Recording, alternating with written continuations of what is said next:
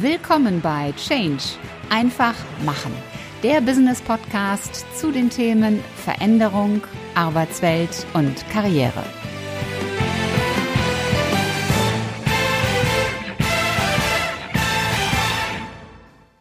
Hallo ihr Lieben, schön, dass ihr wieder mit dabei seid, dass du mit dabei bist hier im Business Podcast Change einfach machen.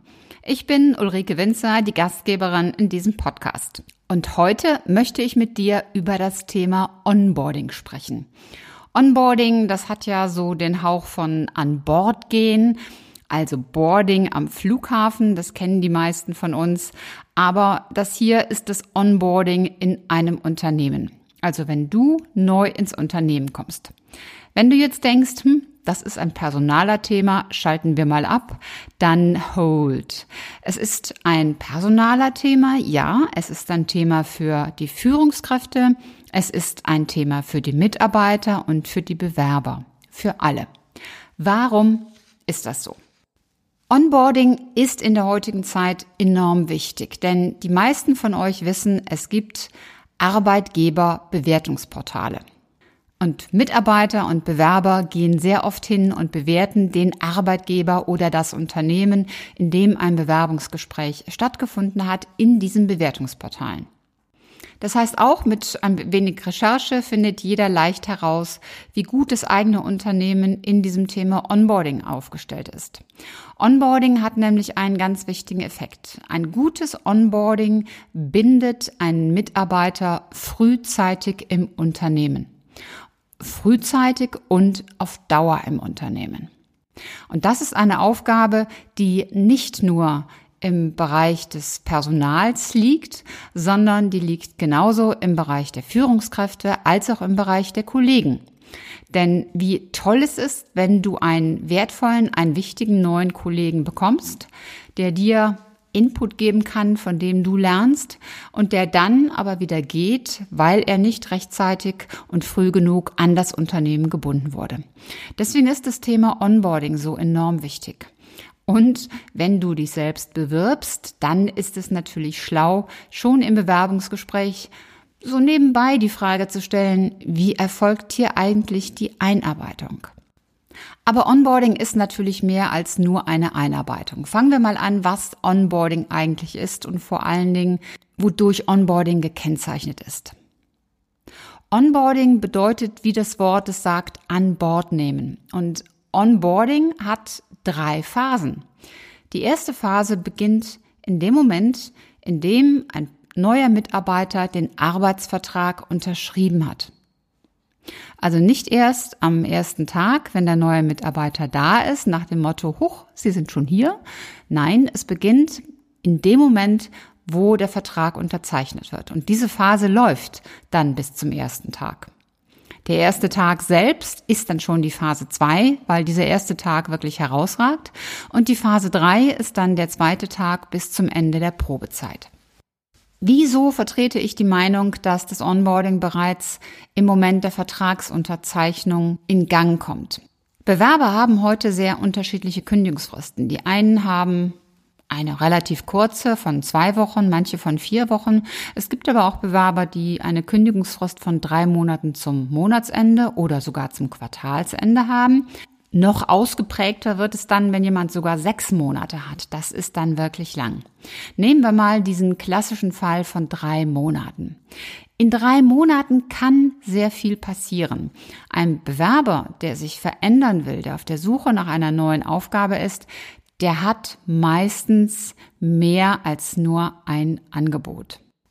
Jetzt sind die Unternehmen natürlich unterschiedlich schnell. Das heißt, es kann passieren, dass ein Mensch bei dir einen Arbeitsvertrag unterschreibt, danach aber noch die Prozesse mit den anderen Unternehmen fortführt. Ha, jetzt wirst du vielleicht sagen, da haben wir vorgebeugt. Da haben wir eine Klausel im Arbeitsvertrag drinstehen. Die lautet so sinngemäß, der Arbeitsvertrag ist nicht vor dem ersten Arbeitstag kündbar. Ja, das mag da drin stehen. Das hat auch ein wenig eine abschreckende Funktion. Aber jetzt mal ehrlich, wenn jemand wirklich ein besseres Angebot hat, dann sagt er einfach, na ja, dann kündige ich eben am ersten Tag. Dann habe ich 14 Tage, dann muss für zwei Wochen das Gehalt gezahlt werden, der Arbeitsplatz muss eingerichtet werden und so weiter und so weiter. Also dann entsteht so richtig viel Aufwand. Das heißt, diese Klausel ist vielleicht für eine Prophylaxe ganz nett, aber mehr auch nicht. Umso wichtiger ist es deshalb, einen neuen Mitarbeiter bereits von Anfang an in das Unternehmen zu integrieren. Das heißt, wenn er den Vertrag unterschrieben hat, ist er im Grunde Mitarbeiter. Was kannst du also machen? Das eine ist, regelmäßig in Kontakt treten, wichtige Informationen über das neue Unternehmen zum Beispiel per E-Mail zuschicken. Wichtige Informationen aus der Abteilung, soweit sie nach außen kommunizierbar sind, ebenfalls zuschicken. An gewissen Highlight-Tagen, also wenn zum Beispiel innerhalb dieses drei Monatsfensters zwischen Unterschrift und erstem Tag der neue Mitarbeiter Geburtstag hat, da kann man ein Lebenszeichen von sich geben, zum Beispiel eine Geburtstags-E-Mail oder eine Glückwunschkarte schicken. Eine handgeschriebene Karte ragt immer noch mehr heraus als die E-Mail, die dann neben Payback und was auch immer für Glückwünschen im Postfach eintrudelt. Man könnte sogar ein kleines Präsent beilegen. Vielleicht rutscht in dieses Fenster auch ein Feiertag, wie zum Beispiel Weihnachten oder Ostern oder der 1. Mai als Tag der Arbeit. Also da kann man sich beliebig im Grunde auch nach der Jahreszeit etwas aussuchen, wozu man dann dem neuen Mitarbeiter ein Lebenssignal gibt. Ein weiterer Punkt, Betriebsfeste. Also wenn es eine Betriebsfeier gibt oder wenn es eine Abteilungsfeier gibt, aus welchem Grund auch immer, einfach den neuen Mitarbeiter einladen. Jetzt wirst du vielleicht sagen, na ja, der kann ja eh nicht teilnehmen, weil er doch bei dem anderen Unternehmen noch angestellt ist. Ja, das mag ja sein. Es mag auch sein, dass die Wahrscheinlichkeit hoch ist, dass er nicht kommt. Aber es geht hier auch um das Signal, um das Zeichen, um dieses Du bist uns willkommen und wir freuen uns auf dich. Also Betriebsfeiern, Weihnachtsfeiern, was für Feiern auch immer, einladen.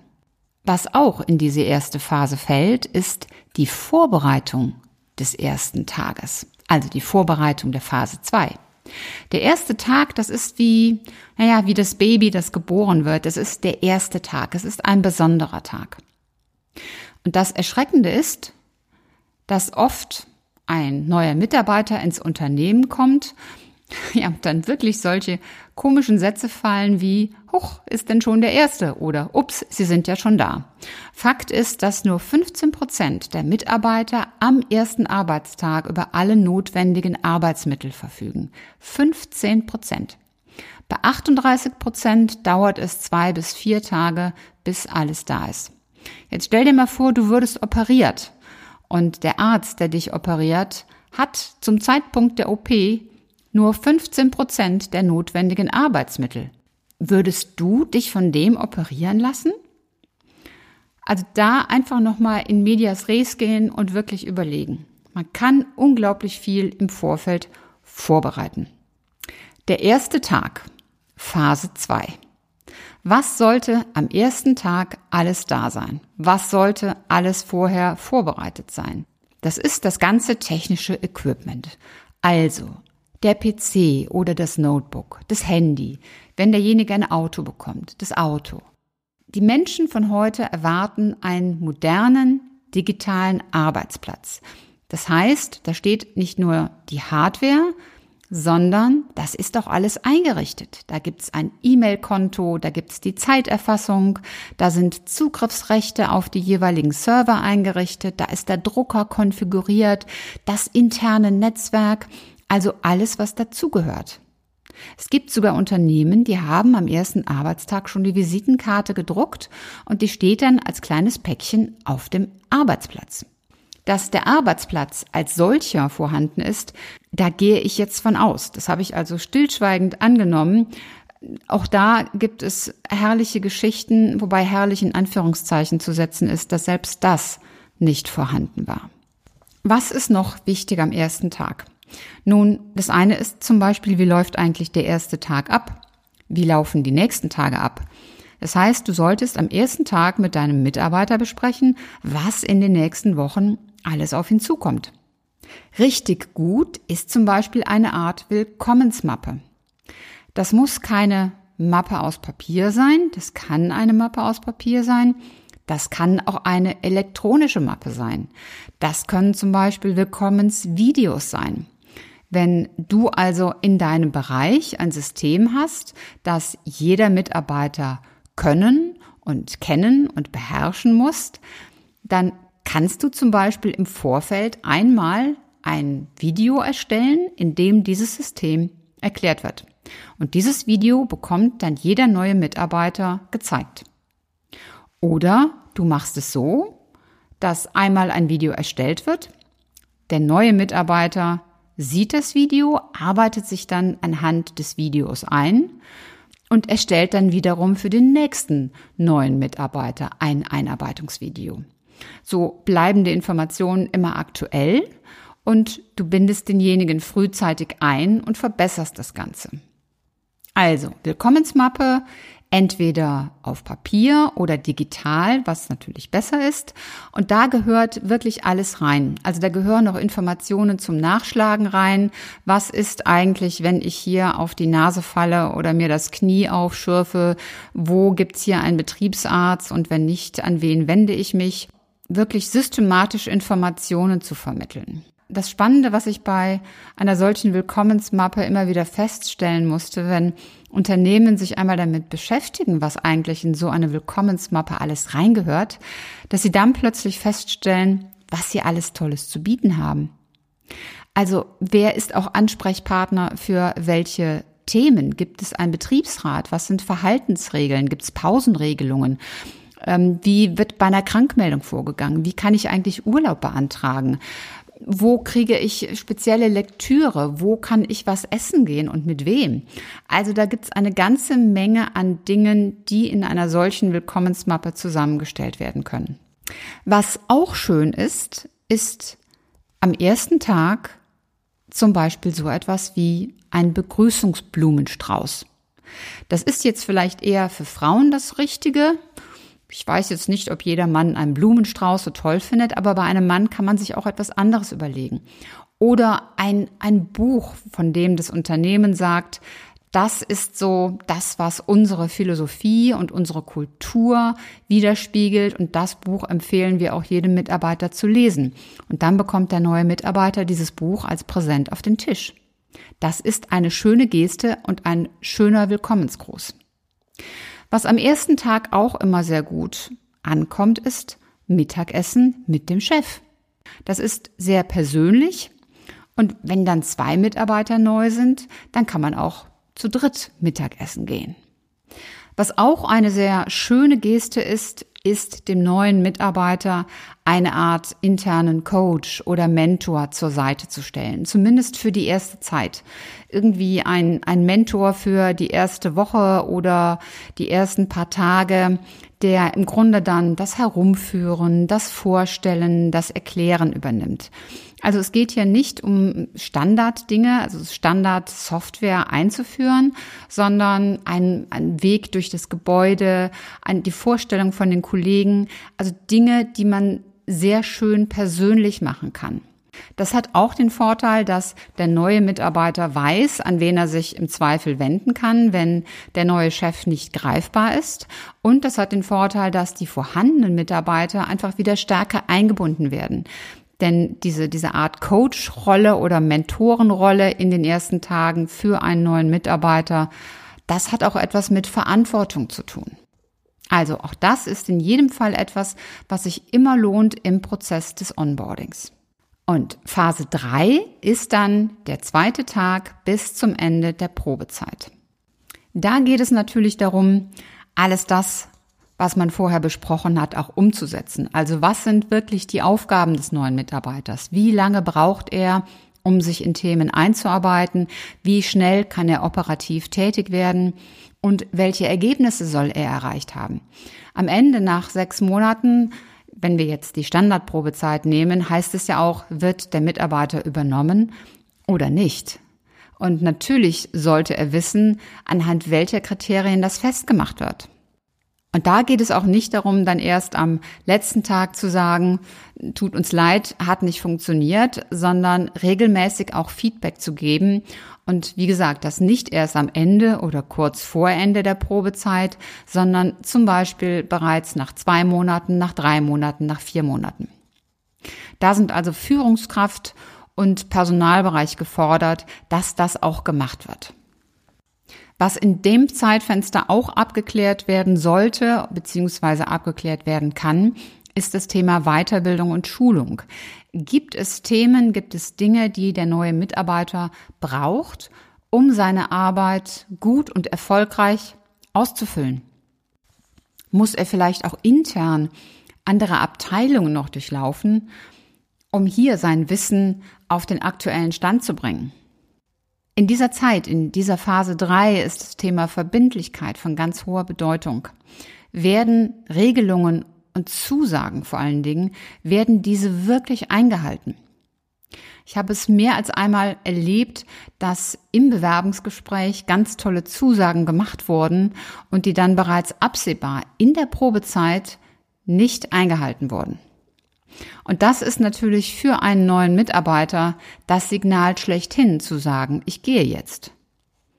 Also gerade in dieser Phase 3 gilt es nochmal ein genaues Auge darauf zu werfen, was haben wir vereinbart und hält sich auch jeder an diese Dinge. Die Konsequenz, wenn gerade das Thema Verbindlichkeit nicht berücksichtigt wird, ist nämlich genau das, was ich am Anfang erwähnt habe. Der Mitarbeiter geht und bewertet dann in einem Arbeitgeberbewertungsportal das Unternehmen entsprechend schlecht. Also hier gilt nochmal genau hinzugucken, was haben wir vereinbart und halten wir uns auch daran. Fazit des Ganzen, am besten einfach mal hinsetzen und einen guten Plan machen mit einer guten Struktur und diesen auch wachsen lassen. Und das Wachstum passiert am einfachsten, wenn man die neuen Mitarbeiter immer und immer wieder einbindet. Also wenn jemand am Ende der Probezeit dann auch gefragt wird, gib uns mal ein Feedback, wir wollen uns laufend verbessern, wie hat dir die Einarbeitung gefallen? Was hat dir gefehlt? Was hast du vermisst? Was hätte noch besser laufen können? Und so kommt ihr Schritt für Schritt an einen für euch, für euer Unternehmen optimalen Onboarding-Prozess. Das war's für heute. Ich hoffe, dass dir die Folge gefallen hat und dass du richtig tolle Impulse für dich mitnehmen konntest. Am besten sind immer drei ganz konkrete Dinge, die du sofort umsetzt und die dich weiterbringen. Und wenn du drei Menschen kennst, die von diesen Impulsen ebenfalls profitieren, dann teil doch einfach die Folge mit ihnen. Hat dir diese Episode gefallen? Hinterlass mir gerne eine 5-Sterne-Bewertung und eine Rezension bei iTunes. Und am besten abonniere auch gleich den Kanal, damit du keine Folge mehr versäumst. Wenn du Fragen hast oder Ideen, Anregungen, Verbesserungsvorschläge oder Themenwünsche, dann schick mir gerne eine Nachricht. Alle Kontaktdaten zu mir findest du in den Show Notes. Und ich hoffe natürlich, dass du auch beim nächsten Mal wieder mit dabei bist. Bis dahin, sei großartig, mach einfach Change. Deine Ulrike Winzer.